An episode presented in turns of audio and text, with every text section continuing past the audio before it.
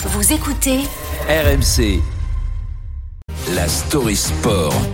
Et il va y en avoir ce samedi. Bonjour Pierre Amiche. Bonjour à tous. Finale, grande finale du championnat de France de rugby entre Toulouse et La Rochelle. Deux équipes, deux clubs, mais un espoir. Décrocher le bouclier de Brennus. Et si ce match est le plus grand rendez-vous de la saison pour les joueurs, c'est aussi le cas pour les supporters. Il y a ceux qui montent à Paris, ceux qui vont suivre ça de loin, du Stade de France. Mais depuis une semaine, il faut dire que les Rochelais et les Toulousains sont en feu. Pierre Eh ben oui, eh ben oui. Si aujourd'hui dans les transports en commun parisiens vous entendez ça. Ben c'est normal, c'est normal. Hein. Vous allez croiser des hordes bariolées, des énergumènes brillants, mais ne prenez pas peur. C'est drôle d'humains comme qui, comme les vacanciers sur la côte des Ferles par vague une fois par an. Eh ben c'est ce qu'on appelle des supporters de rugby. Et ils ont vécu une drôle de semaine. Un mardi, La Rochelle, les fans s'emballent, les chiffres aussi. Combien seront-ils sur le vieux port en cas de victoire? Eh bien réponse de Georges et Francis, deux supporters au micro de Romain.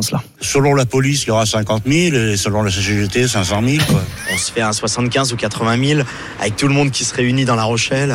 Tout le monde met la télé sur le bord de la fenêtre et puis euh, et puis euh, on peut se faire un truc de taré, je pense. Ouais ouais ouais. Et puis il y a Je- ceux qui finiront dans le port. hein, Ah, de ça peut arriver en cas de succès. Mais attention, si la marée euh, est basse, il faut pas plonger, hein, parce Ah que non, sinon c'est directement dans les cailloux. Hein. Faut, faut se méfier. Jeudi, si les fans ne sont pas encore sur la route, les joueurs eux montent à la capitale. Dernier moment de communion, premier instant de folie entre les rugbyman et leur public à Toulouse. D'abord, ils sont des centaines, que dis-je, des milliers, à accompagner les rouges et noirs jusqu'au bus, fumigène, ambiance de corrida. Le match est déjà lancé, car à 420 km de là, à la gare de La Rochelle. Là aussi, grosse ambiance pour accompagner les joueurs jusqu'au train. Samedi, jour de match et jour de voyage pour les supporters. C'est l'immense transhumance annuelle. Comme les saumons, ils remontent là où tout a commencé et là où tout doit finir au Stade de France. Au petit matin, à Toulouse, c'est une journée de fou qui débute. 1h00, c'est le départ. À 5h30, ils repartaient à peine de Limoges. Et au moment où on se parle, une partie des supporters est encore en route.